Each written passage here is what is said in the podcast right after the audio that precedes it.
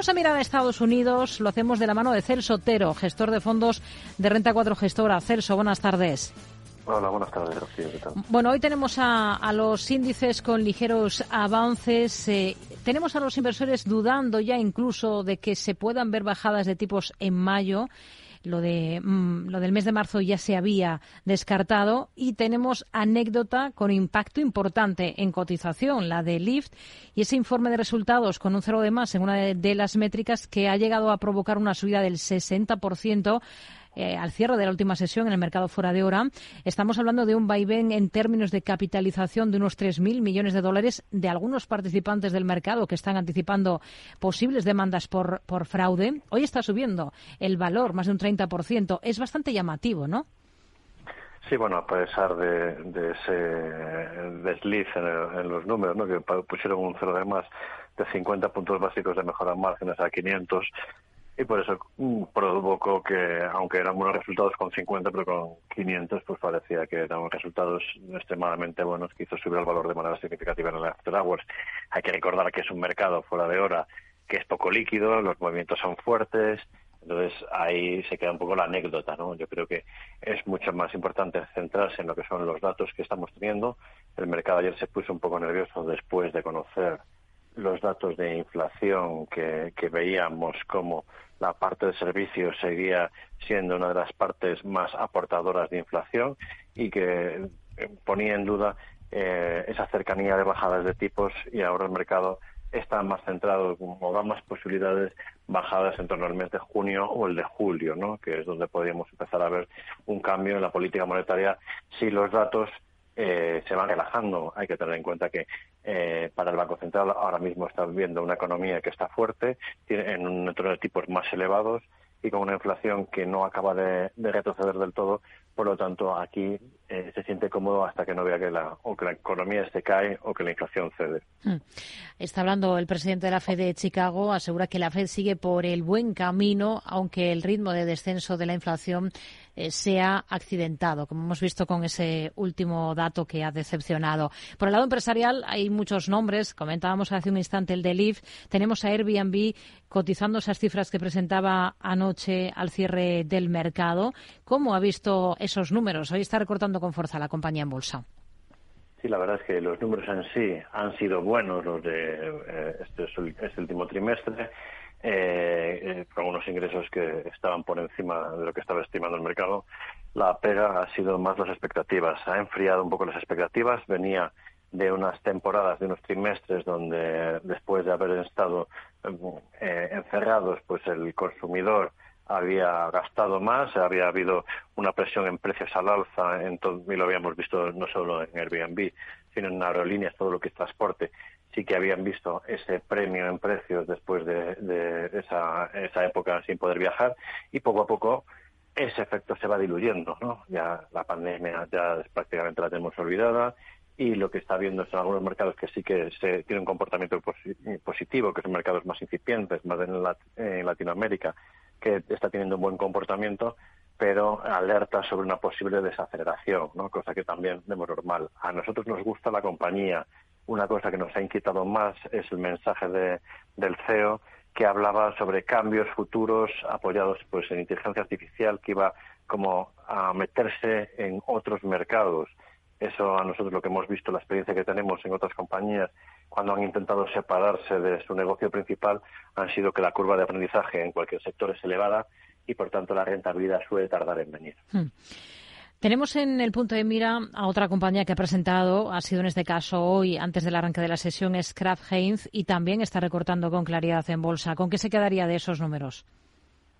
Pues la verdad es que al final aquí, para poner una, visión general, tenemos una, compañía de, consumo no cíclico, ¿no? Con, consumo estable. Eh, es una compañía que es una compañía madura, que estamos viendo en las cifras que ha presentado, pues que es, eh, tiene muy poco crecimiento, la, parte de las ventas se ha quedado por debajo de lo que estaba estimando el mercado, la parte de, de BPA, de beneficios, sí que ha estado algo por encima, y luego lo que hemos visto también es en el outlook que, ha dado para, para, los próximos, para el próximo ejercicio, pues ha sido un, outlook pues también bastante plano, en tanto en ventas como en BPA. Esto vemos a nosotros dentro de los márgenes de la compañía tiene unos buenos márgenes. Lo que pasa es que al final una parte de lo, que compras siempre cuando compras cualquier compañía para invertir son los beneficios futuros. Si estos beneficios no crecen, pues el múltiplo que puedes aplicar a las compras pues es mucho más moderado y por eso a estos precios vemos que está en una valoración razonable que, que no, que no nos hace estar dentro de la compañía. Hmm.